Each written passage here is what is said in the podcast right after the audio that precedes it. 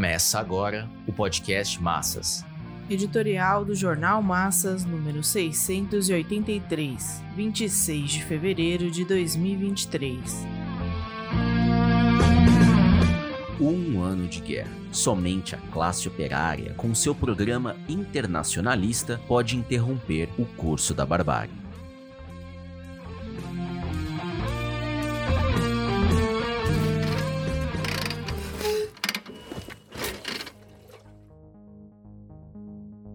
No último dia 14, poucos dias antes da guerra completar um ano, os autodenominados aliados da Ucrânia se reuniram em Bruxelas, na sede da OTAN, e se comprometeram a continuar fornecendo um grande volume de armas e munições para que a Ucrânia mantenha a sua resistência à Rússia. Na mesma semana, o secretário-geral da OTAN fez um discurso alegando que a guerra está consumindo mais munições do que a capacidade produtiva de seus aliados, e pediu para que se aumentassem a produção e os investimentos na capacidade produtiva. Uma semana depois, Biden visitou a Ucrânia no dia 20 de fevereiro e fez um discurso em Kiev prometendo levar a guerra até a derrota da Rússia.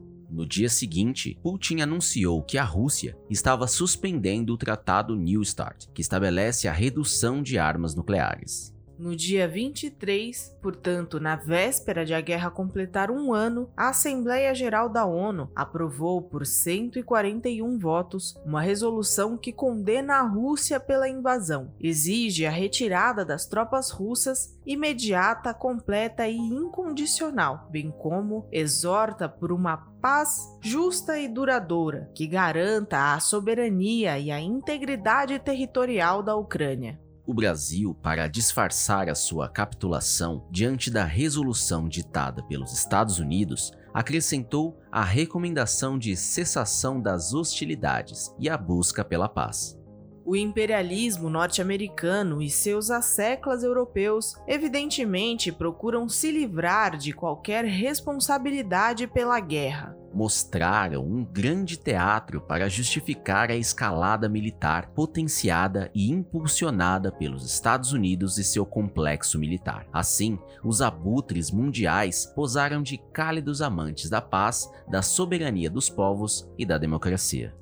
A realidade, no entanto, mostra que as potências que têm usado o povo ucraniano como bucha de canhão na guerra com a Rússia não têm como esconder seus interesses econômicos voltados à imensa e rica região antes controlada pela ex-União Soviética, desmoronada e atomizada em várias nacionalidades em dezembro de 1991. De conjunto, o fundamental está em que esses acontecimentos indicam que a guerra está longe de terminar e indicam também uma possibilidade real de que ultrapasse as fronteiras da Ucrânia. A tendência é de recrudescimento do conflito, com aumento do parasitismo financeiro da indústria bélica, maior envio de armamentos e munições para a Ucrânia e maior movimentação ofensiva por parte da Rússia, que deixou claro que poderá usar as armas nucleares táticas, no caso dos Estados Unidos, seu braço armado, a OTAN, e seus aliados europeus chegarem a ameaçar sua segurança.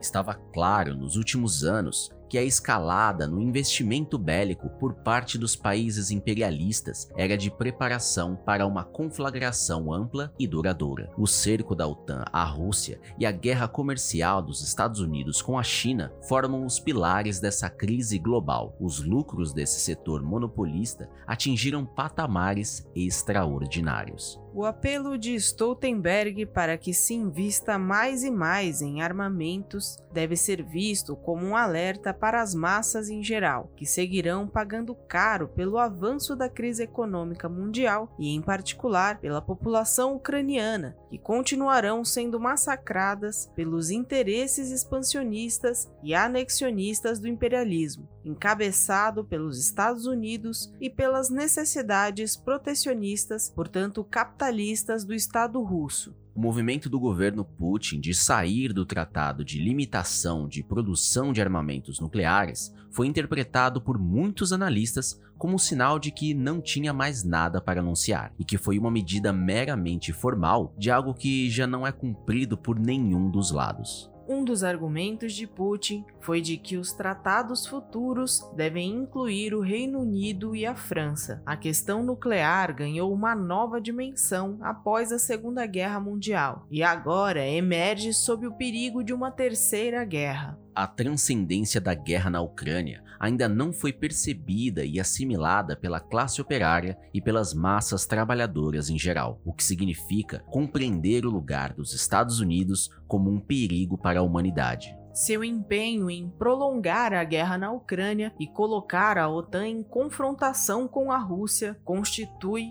o grande problema da crise mundial que vem se desenvolvendo a passos largos. A Rússia e os Estados Unidos têm aproximadamente o mesmo número de ogivas, algo em torno de 6 mil ogivas cada um. Depois deles, a China com 350. Reino Unido e França têm juntos aproximadamente 515 ogivas nucleares. Como se vê, a visita de Biden à Ucrânia resultou de uma operação especial, mostrando que está disposto a levar a guerra contra a Rússia às últimas consequências. De lá, partiu para a Polônia, que serve de instrumento da OTAN e dos Estados Unidos para alimentar os ódios nacionais e levar adiante a guerra na fronteira. Foi um movimento que visa ampliar o apoio internacional diante de uma crescente apreensão da população europeia com o prolongamento da guerra e suas terríveis consequências que recaem sobre a maioria oprimida. O discurso ideológico do chefe imperialista de que se trata da defesa da liberdade e de que essa defesa não é um trabalho de um dia ou de um ano revela que pretende prolongar essa guerra o quanto for necessário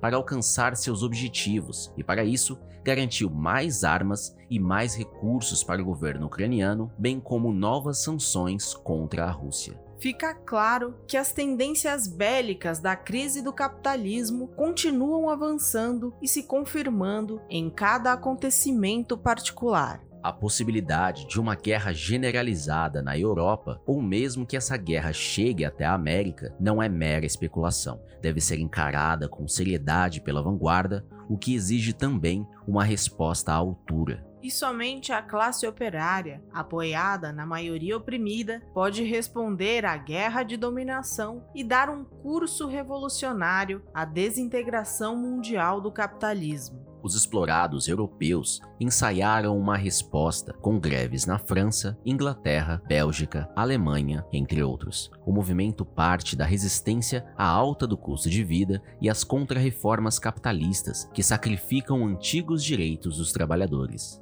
A raiz desse problema está na crise histórica de direção do proletariado, que se encontra desorganizado e despreparado para responder com sua política e métodos próprios.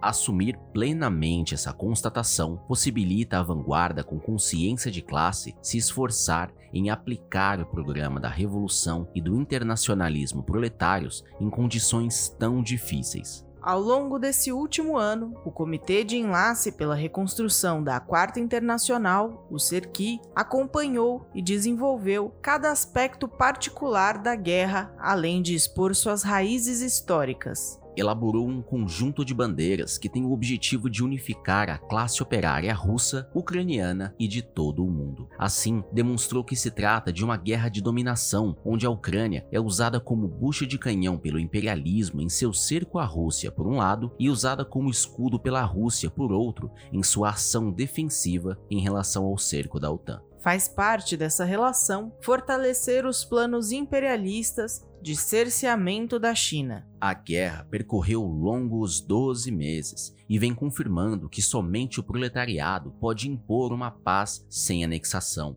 uma paz ditada pelos explorados em luta contra a guerra, uma paz que interrompa a escalada militar e o curso de uma conflagração mundial.